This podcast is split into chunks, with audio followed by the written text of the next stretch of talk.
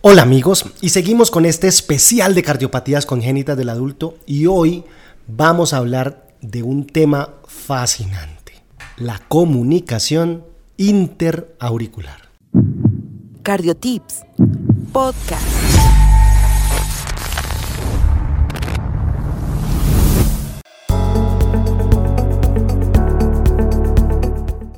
La comunicación interauricular o CIA por sus siglas, y lo conocemos así porque dice, ay, no, es que tengo una CIA, una comunicación interauricular, ¿sí? Entonces la conocemos así como comunicación interauricular y representa el 22 al 30% de todas las cardiopatías congénitas en series de adultos y la más frecuente de adultos después de la válvula aórtica bivalva. Recuerden que en el, en el Cardiotips podcast previo hablamos de la válvula bivalva y en ese orden de frecuencia hoy nos toca hablar de la comunicación interauricular. Hay varios mm, tipos de comunicación interauricular. Está la comunicación interauricular ostium primum, ostium secundum, seno venoso, seno coronario y vamos a iniciar con la más común que es la tipo ostium secundum, donde existe una verdadera deficiencia en el tabique auricular en la región de la fosa oval. Esto debe diferenciarse de un foramen oval permeable que persiste hasta en el 25% de los adultos. El tabique primario crece hacia abajo desde el techo de la aurícula en desarrollo y se forma y se abre en la región superior para formar el foramen oval secundario. El borde de avance del tabique primario se fusiona con el cojinete superior y la única comunicación entre las aurículas es el foramen oval secundario. Cuando se forma ese tabique primario, el orificio único que conecta la aurícula izquierda con las venas pulmonares y más adelante, después de la separación en las venas pulmonares derechas e izquierda, se forma un pliegue en la región superior antes que se, se denominaba septum secundum, pero ahora se denomina pliegue fibroadiposo. ¿Lo entendieron? Yo a veces no lo entendía, me demoré mucho, pero para fines prácticos hay una partecita que empieza a crecer, que es el ostium primo, hay otra partecita que se deja llevar y se unen, que es el ostium secundum, y cuando falta el uno o el otro es una CIA ostium primum o una CIA ostium secundum, y saber que un foramen oval permeable no es una comunicación interauricular. Ese es el resumen de todo lo que acabamos de decir. Ahora, este defecto septal auricular tipo ostium secundum es la forma más común, como lo dijimos, de las comunicaciones interauriculares y representa cerca del 80% de todas las comunicaciones interauriculares. Ahora vamos a hablar algo muy corto de la comunicación interauricular ostium primum. Esta constituye una forma incompleta del defecto del septum auriculoventricular y más o menos está entre el 10-15% de los defectos septales auriculares y las válvulas auriculoventriculares, o sea, la válvula mitral o la válvula tricúspide, típicamente son mal formadas, los que se traduce en grados variables de regurgitación.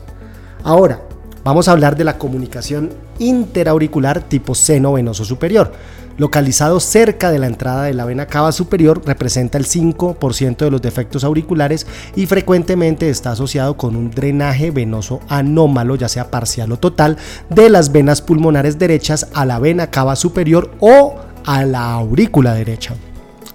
El defecto de seno venoso inferior está localizado cerca de la entrada de la vena cava inferior y representa menos del 1% de los defectos septales.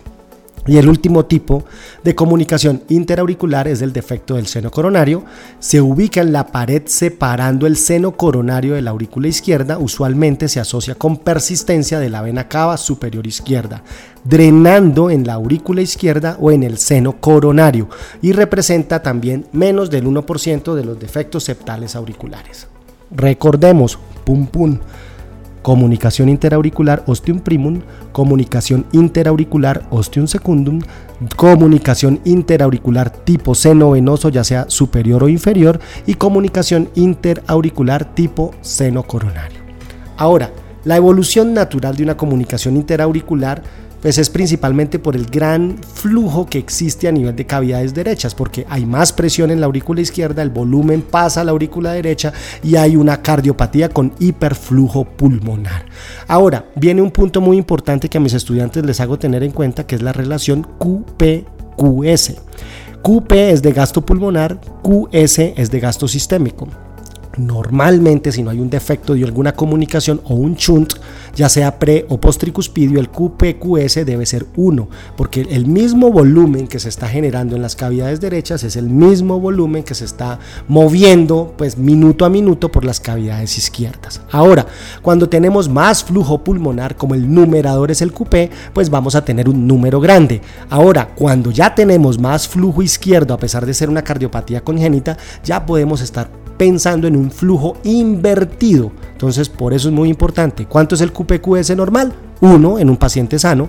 Cuando tenemos una comunicación interauricular por el hiperflujo pulmonar, esperamos que ese QPQS aumente. Y cuando ya tenemos flujo reverso, o invertido a nivel de cavidades izquierdas desde las derechas por hipertensión pulmonar, ya tendríamos un QPQS menor a 1 y estaríamos hablando de un fenómeno de Eisenmenger o un flujo invertido que ya contraindicaría cualquier intervención sobre este efecto. Ahora vamos a hablar de un tema hermoso que es la hipertensión arterial pulmonar o HAP por sus siglas HAP, porque si vamos a la guía de hipertensión arterial pulmonar, vamos a ver que esta comunicación interauricular con hipertensión pulmonar la vamos a encontrar en el apartado del grupo 1.4.4. Ahí es donde nosotros tenemos hipertensión arterial pulmonar asociada a cardiopatías congénitas del adulto. Muy importante diagnosticarlo, saber que la presión media pulmonar por encima de 20 es hipertensión pulmonar, saber que si tenemos una presión en cuña pulmonar menor de 15 estamos teniendo un grupo 1 o un 3 o un 4 o un 5 y que cuando tenemos esa presión en cuña pulmonar o esa presión de fin de diástole aumentada por encima de 15 milímetros de mercurio, ya estaríamos hablando de hipertensión pulmonar grupo 2 que es asociado a insuficiencia cardíaca. Ahora, dentro de la presentación clínica aproximadamente el 30% de las pacientes manifiestan disnea esfuerzo, también tenemos un 10% de pacientes que desarrollan arritmias supraventriculares, la fibrilación auricular no es infrecuente en los pacientes con comunicación interauricular. Datazo, un dato importante es que el 95% de los pacientes con comunicación interauricular ostium secundum tienen un bloqueo completo de rama derecha. Eso también es muy importante para verlo desde el electrocardiograma. Como diagnóstico al examen físico, el signo auscultatorio más característico de la comunicación interauricular es una excisión amplia y fija del S2, o sea, ese desdoblamiento fijo del segundo tono, aunque no siempre puede producirse. Dentro de la ecocardiografía transtorácica se documentan los tipos, los tamaños de la comunicación, la dirección de los cortocircuitos y en ocasiones la presencia de un retorno venoso pulmonar anómalo, además de descartar otras anomalías porque podemos tener cardiopatías complejas, como por ejemplo CIA más CIV más un ductus persistente. No, no, no podemos al encontrar solo una CIA descartar que no tenga otras anomalías asociadas. Dentro del tratamiento, el tratamiento de elección consiste en el cierre percutáneo.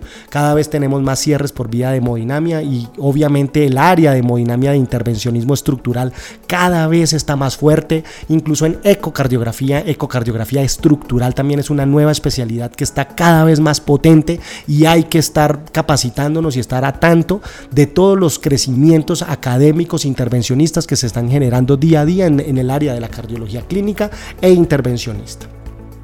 El cierre quirúrgico también se puede tener como segunda opción y sobre todo cuando no hay bordes, cuando tenemos un borde anterior de cero, cuando por ejemplo tenemos un, defecto estructural pequeño, el defecto puede corregirse por vía percutánea, pero cuando tenemos diámetros de más de 46 milímetros no existe hasta este momento un dispositivo tan grande para cerrar el defecto o cuando hay defectos múltiples o cuando hay comunicaciones fenestradas o con los bordes asimétricos. Por ejemplo, tenemos un borde en sentido anteroposterior de 10 milímetros en uno super inferior de 20 es tan asimétrico que un dispositivo puede generar mayor complicación que beneficio vía percutánea, por eso se prefiere el tratamiento quirúrgico. Dentro del seguimiento, tras el cierre del, defecto con un dispositivo, los pacientes necesitan antiagregación, ácido acetil salicílico más clopidogrel por los primeros seis meses, además de profilaxis antiendocarditis, hasta que el dispositivo tenga una endotelización completa. Y los pacientes con defectos tipo seno venoso están en riesgo de desarrollar estenosis de las venas pulmonares o de la cava y deben seguir revisiones esporádicas frecuentes para evaluar cómo está el flujo de la vena cava superior en el tracto de ingreso a la aurícula derecha, además de las venas pulmonares. Y estos pacientes sometidos también a la reparación quirúrgica o por dispositivos en los pacientes adultos, debemos estar atentos a las arritmias auriculares, fibrilación auricular, flúter atrial, hipertensión pulmonar, Dato también muy importante, hasta 20 años después de un cierre, ya sea percutáneo o quirúrgico, podríamos presentar la vasculopatía pulmonar con hipertensión arterial pulmonar HAP grupo 1. Entonces, por eso es importante que lo tengamos en cuenta. Y sin duda, en todos los pacientes con cierre por dispositivos debe realizarse un ecocardiograma cada 5 años para evaluar la posibilidad de complicaciones tardías. Esto es lo más importante que teníamos hoy a recordar, la comunicación interauricular, tema muy lindo cada vez en, cardiopatías congénitas del adulto corregidas o no corregidas, las vemos en consulta, las vemos hospitalizados y por eso es importante siempre tener en cuenta este tema dentro del arsenal diagnóstico y terapéutico de todo profesional en salud. Y recuerden amigos, a cuidar el corazón hasta el último latido. Sigue al Dr. Conte en sus redes sociales, Facebook, Instagram, YouTube y TikTok